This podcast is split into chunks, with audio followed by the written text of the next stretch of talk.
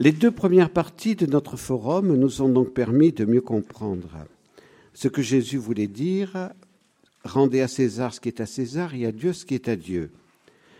Mais pouvons-nous dire qu'en 2014, quasi, presque 2000 ans après que Jésus ait dit cela, la séparation des pouvoirs temporels et spirituels est un fait acquis pour tous?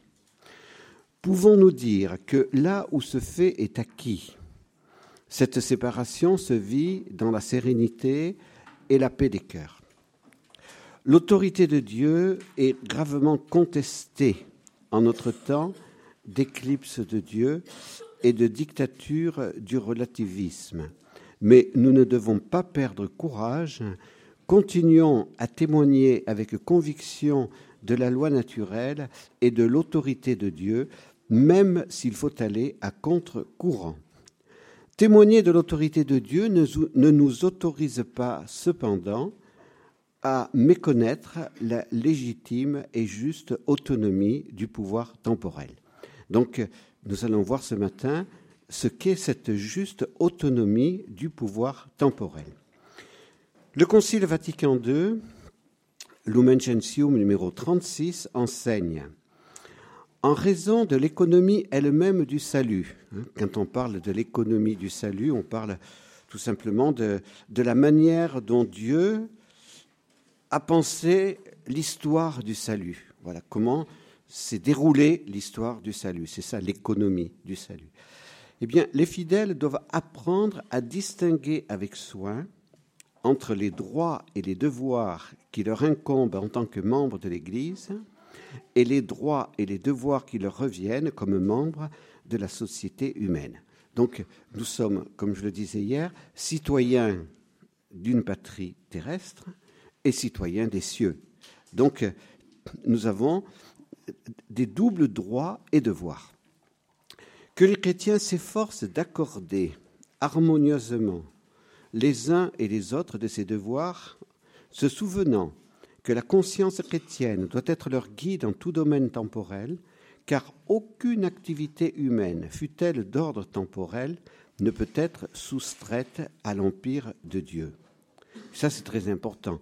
Aucune activité humaine même d'ordre temporel, ne peut être soustraite à l'empire de Dieu. Donc, si vous faites de la métaphysique, et peut-être qu'un jour vous en ferez, vous savez que tout, euh, Dieu est cause première de tout. Donc, toutes nos activités ne peuvent que dépendre de Dieu, même si nous sommes pleinement libres pour les réaliser. De même, en effet, qu'il faut reconnaître à la cité terrestre légitimement appliquée aux soucis du siècle le droit d'être régi par ses propres principes. De même, c'est à juste titre qu'est rejetée la doctrine néfaste qui prétend construire la société sans aucune considération pour la religion, qui s'attaque à la liberté religieuse des citoyens et l'élimine. Vatican II, c'est clair, reconnaît l'autonomie du pouvoir temporel, mais cette autonomie n'est pas absolue aucune activité humaine ne peut être soustraite à l'empire, à de Dieu. La distinction des pouvoirs pour le Concile ne doit, pas être conçue dans l'opposition, mais dans l'harmonie. Voilà, c'est là qui est, la clé de tout cela. Dans un autre texte du Concile, Gaudium et Spes, donc Constitution pastorale de l'Église dans le monde de ce temps, au numéro 36, les pères du Concile précisent davantage leurs pensées. Un grand nombre de nos contemporains semblent redouter un lien étroit entre l'activité concrète et la religion. Ils y voient un danger pour l'autonomie des hommes, des sociétés et des sciences. Si, par autonomie des réalités terrestres, on veut dire que les choses créées et les sociétés elles-mêmes ont leurs lois et leurs valeurs propres, que l'homme doit peu à peu apprendre à connaître, à utiliser et à organiser, une telle exigence d'autonomie est pleinement légitime. Non seulement elle est revendiquée par les hommes de notre temps, mais elle correspond à la volonté du Créateur. C'est en vertu de la création même que toutes choses sont établies selon leur ordonnance et leurs lois et leurs valeurs propres, que l'homme doit peu à peu apprendre à connaître, à utiliser, à organiser, une telle exigence d'autonomie est pleinement légitime. Non seulement elle est revendiquée par les hommes, donc, mais elle correspond à la volonté du Créateur. Donc je répète, euh, j'ai dû faire un copie-coller deux fois. Bon, c'est pas grave. Si par autonomie du temporel, on veut dire que les choses créées ne dépendent pas de Dieu et que l'homme peut en disposer sans référence au Créateur, la fausseté de tels propos ne peut échapper à quiconque reconnaît Dieu. En effet, la créature sans créateur s'évanouit. Du reste, tous les croyants, à quelque religion qu'ils appartiennent, ont toujours entendu la voix de Dieu et sa manifestation dans le langage des créatures. Et même l'oubli de Dieu rend opaque la créature elle-même. Donc vous voyez, ce numéro 36 de Gaudium et Spes est vraiment primordial. Hein. D'une part, oui, il y a une légitime autonomie, puisque Dieu nous a donné une liberté.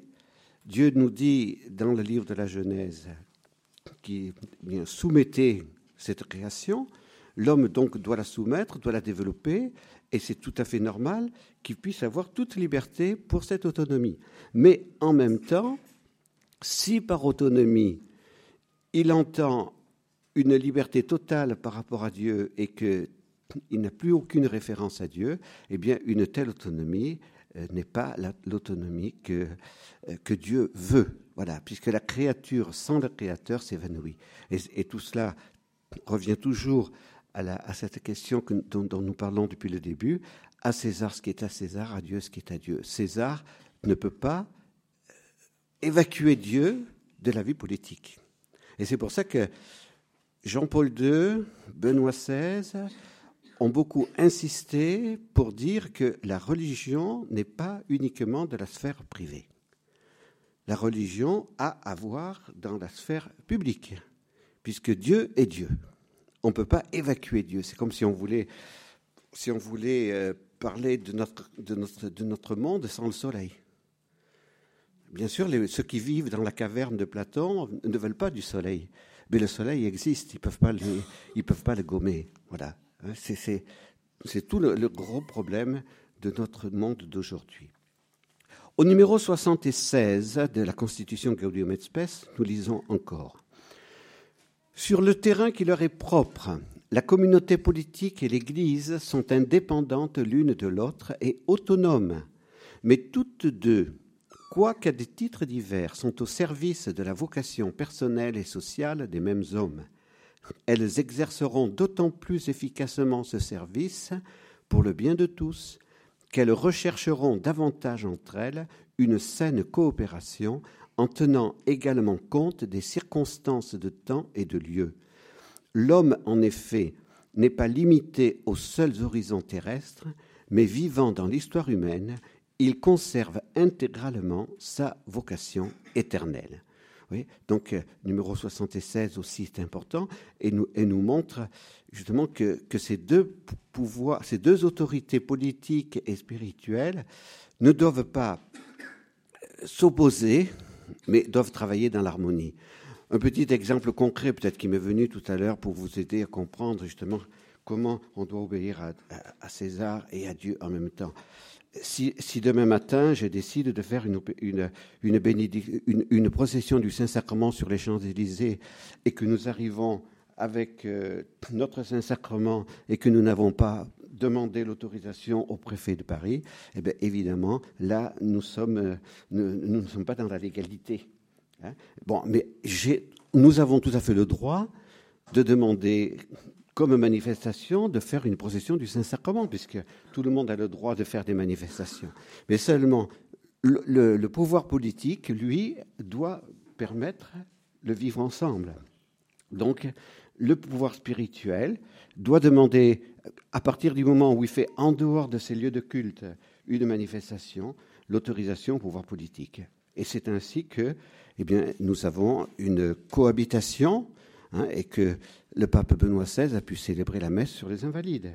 Bon, et tout ça s'est fait dans une, euh, je dirais, une, collaboration hein, qui fait que, parce qu'il ne faut pas croire quand même qu'en France, quand on parle de dictature de relativisme, il faut modérer aussi nos propos parce que tout de même, nous sommes dans une, nous avons quand même une liberté et qu'il faut savoir aussi utiliser notre liberté.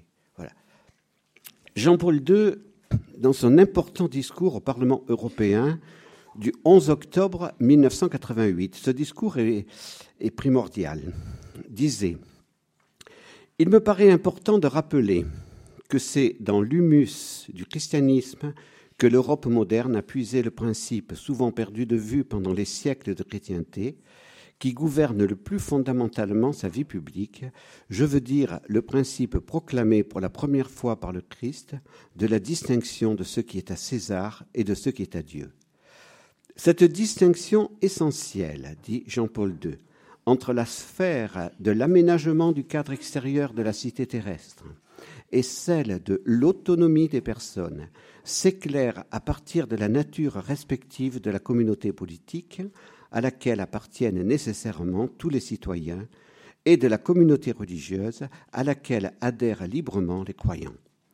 Après le Christ, il n'est plus possible d'idolâtrer la société comme grandeur collective dévoratrice de la personne humaine et de son destin irréductible la société, l'État, le pouvoir politique appartiennent au cadre changeant et toujours perfectible de ce monde. Nul projet de société ne pourra jamais établir le royaume de Dieu, c'est-à-dire la perfection eschatologique sur la terre. Les messianismes politiques débouchent le plus souvent sur les pires tyrannies. Alors quand Jean-Paul II parle de messianisme politique, il veut parler du marxisme, il veut parler du nazisme.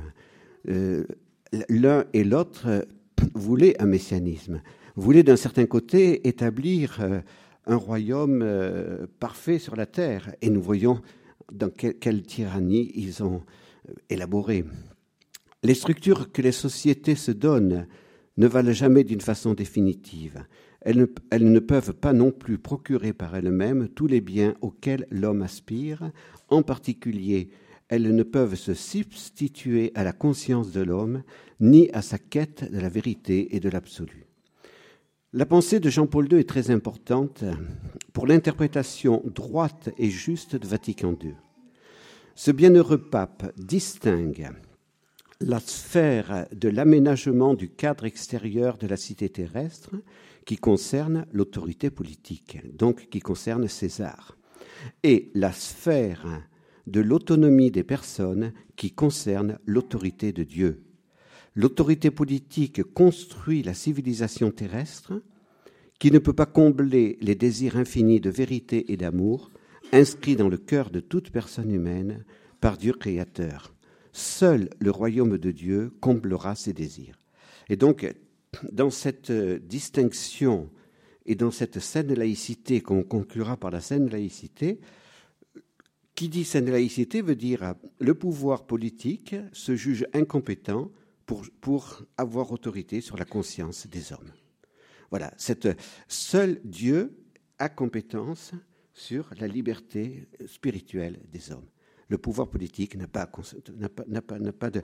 Et c'est pour ça que le pouvoir politique ne peut imposer à personne une religion, puisque euh, depuis Jean-Paul II, la diplomatie vaticane, pour vérifier le, degré de démocratie des États, le vérifie par rapport à la liberté de conscience. Voilà. Y a-t-il vraie liberté de religion, liberté de conscience dans votre, dans votre nation? Alors on peut dire que véritablement, oui, il y a une saine laïcité positive.